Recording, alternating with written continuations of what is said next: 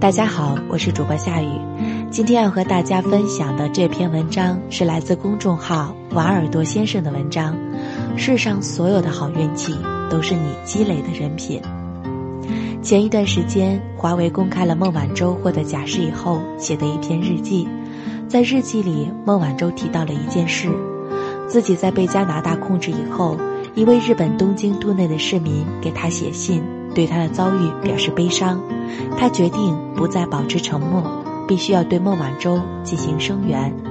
这位日本市民说：“驱使他这么做的只有一个理由，那就是2011年日本大地震的时候，其他的公司都在撤退，只有华为在危险还没有消除的情况下，仍然决定留在灾区，抓紧时间抢修被地震损坏的通信设施。”而他就是那一次地震里的灾民，孟晚舟几乎全程参与或指挥了相关的华为重建行动。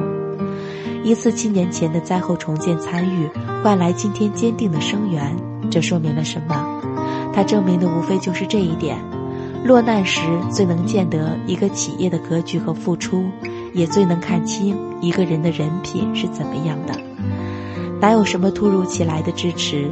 这世上所有的好运气，所有的生源，不过都是你过去积累的人品和善意。真是如此，好的人品会让你不孤单，走得更顺畅；反过来，低质的人品也会让你领受想象不到的厄运。还记得今年沸沸扬扬的昆山宝马哥事件吗？仅仅是车辆的刮擦，喝醉酒的纹身宝马哥就拿出了大砍刀，要去砍中年的电动车主。没料想到，因为没拿稳，砍刀掉在了地上。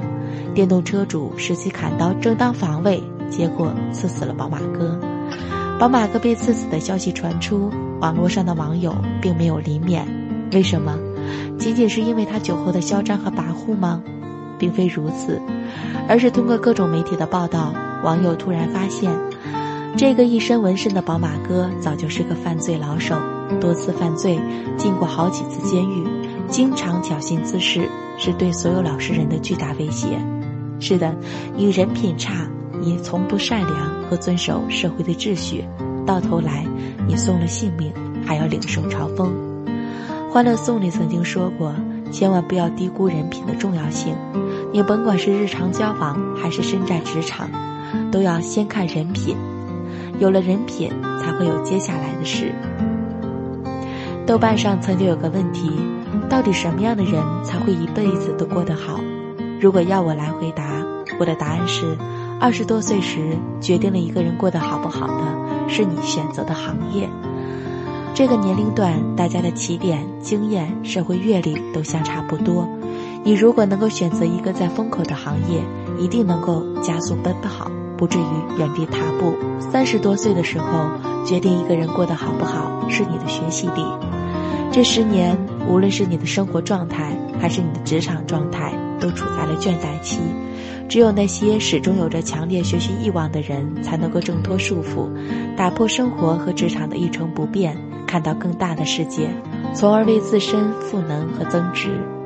但四十岁以后，或者说穷尽一生，决定我们过得好不好的，一定是你的人品高度，因为拥有做事的智商，只是成功的一半。拥有做人的情商，你才能走得更远。你善良、谦逊、真诚，你的人生才会顺水顺风。否则，就算你暂时欺骗了一人一时，到最后也会纷争不断，被人疏远，从高处坠落。人生拼到最后，一定拼的是人品。瓦尔德说：“我根据长相选择朋友，根据人品选择熟人，根据智力选择敌人。终究有一天，你会明白。”没有什么可以庇佑我们终生，除了人品。我们喜欢一个人，一定始于颜值，陷于才华，忠于人品。一个人要想过得好，也一定是始于方向，陷于努力，忠于人品。你可以过得普通，甚至可以过得平庸，但一定不要把人品当做可有可无的东西。这个世界上不是所有的善意和温暖都有回报。当你落魄的时候，那双伸过来的手；你失意的时候，别人对你说的滚烫的话，一定是因为你同样对其他人做过。我们不轻易的伤害他人，不轻易越过边界，随时准备择善而行。这个世界上有林林总总的大道理，但归结起来无非一条：你弱的时候，坏人最多。而世上所有的好运气和善意，归根到底，都是你积累的人品。